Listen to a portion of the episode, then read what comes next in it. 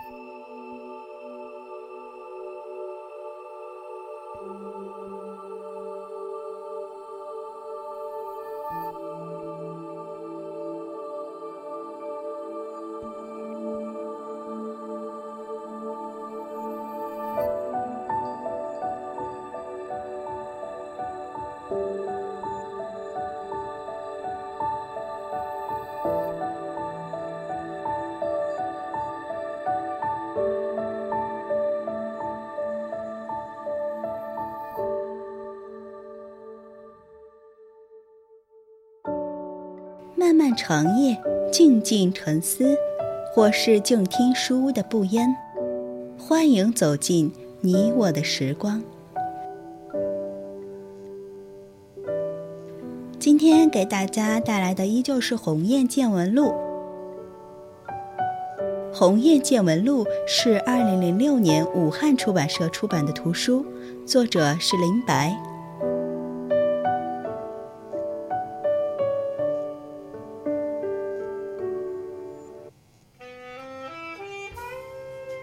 鸿雁见闻录》，致命的飞翔，第十三节。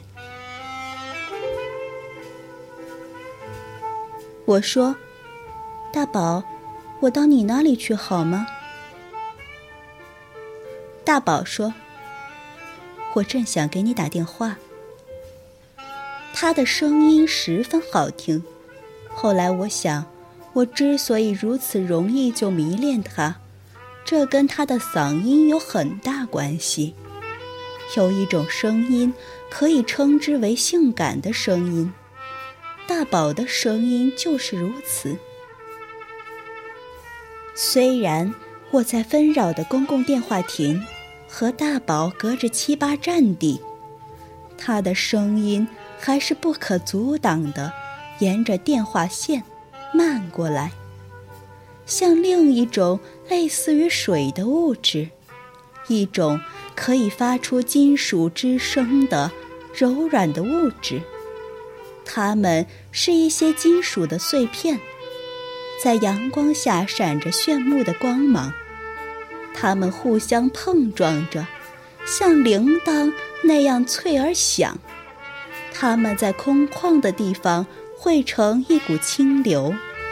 缓缓地向我流来。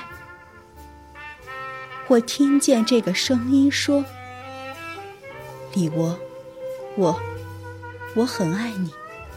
我知道我不该这样说，但我控制不了自己。这几天我总是想你，我苦得要命。我下定了决心，还是要对你说，不说我就过不去了。”我握着电话筒，我觉得这是一个非人间的声音。我早就觉得，在这个时代，早就没有人，尤其是没有男人，会说关于爱情的话语了。我想大宝无疑是一个硕果仅存的浪漫主义者，遇上他，我是多么幸运！我的激动一时全堵在心口里。我说不出话来，尤其是说不出“我也爱你”这样回应他的话。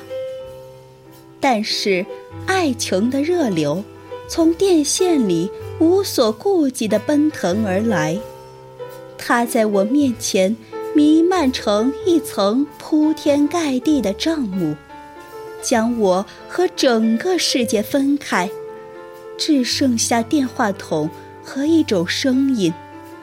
那样一种罕见的、稀释的、无与伦比的声音。这个声音就是天空，就是彩虹，就是无穷无尽的湛蓝色。我朝这个声音走去。我说：“我嫁给你吧。”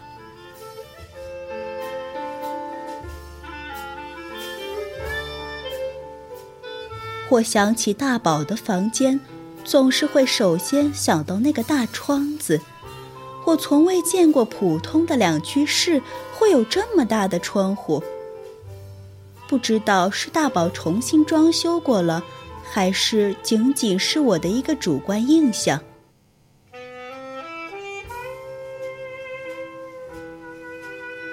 这个大窗子临街，房子在一层。大宝独自住在这套两居室，他的妻子和孩子常常住在娘家。那天我放下电话，就飞车到大宝家。大宝在茶几上摆了冬天的西瓜迎接我。我以为一见面他要吻我一下，结果没有。他抓住我的肩膀，使劲摇晃了一下。他说：“你这个小狐狸精，害死我了。”女人。总是莫名其妙的喜欢“狐狸精”这样的称呼，大概她的天性中总是隐藏着迷惑男人的本能。这是一种动物的属性，如同孔雀的尾巴。他说：“我爱你。”这本来是一句电影和戏剧里的惯用台词。我们必须在独自一人的时候，才能在心里说出来，或者在电话里，或者在信中，隔着许多空间，才能遮住我们心中的茫然，才能使我们鼓起勇气，面对这个虚无的东西。但是，现在，他由一个坐在我们对面的男人说出来了。这使我们震惊不已。震惊之后，我们感到这是一句生死攸关的话，它的分量重若千钧，非同小可。我们把一滴水看成了整条河流，我们同时抱以一万个大海。女人真是把爱情这个字眼。看得太重太重了，重的足以把自己淹死，淹死了还不愿返回泥土。想想林黛玉“治本节来还节去”的诗句吧，还要在水里漂流到永远。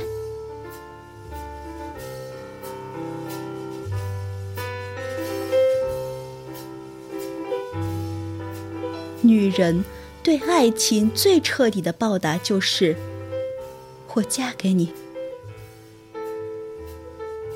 我庄严的对大宝说出了这句最最女人的话，我心里甚至涌现了一句我们遗忘已久的颂歌：长江滚滚向东方，葵花朵朵向太阳。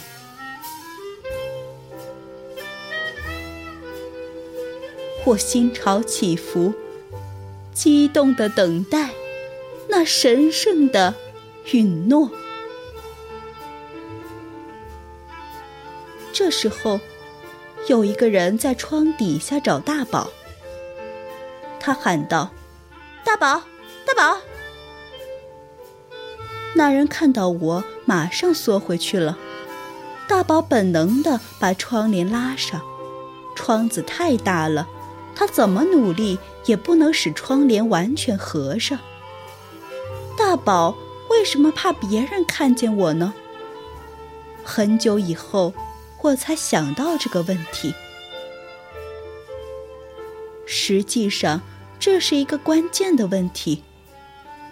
大宝从窗子边走到沙发上坐下，他说：“你不要着急，你要冷静。”我问：“为什么？”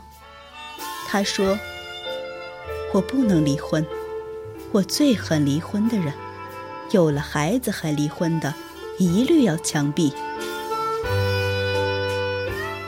《鸿雁见闻录》致命的飞翔第十三节完。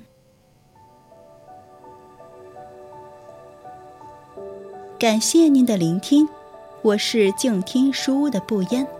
如果你喜欢我的节目，可以在节目单中搜索“不言时光”。我们下期再见。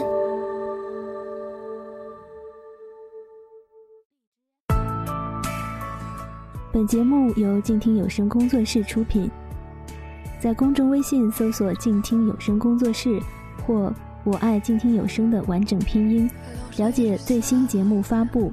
歌单以及二零一五年的最新活动。安静聆听，让心宁静，静听有声，聆听内心的声音。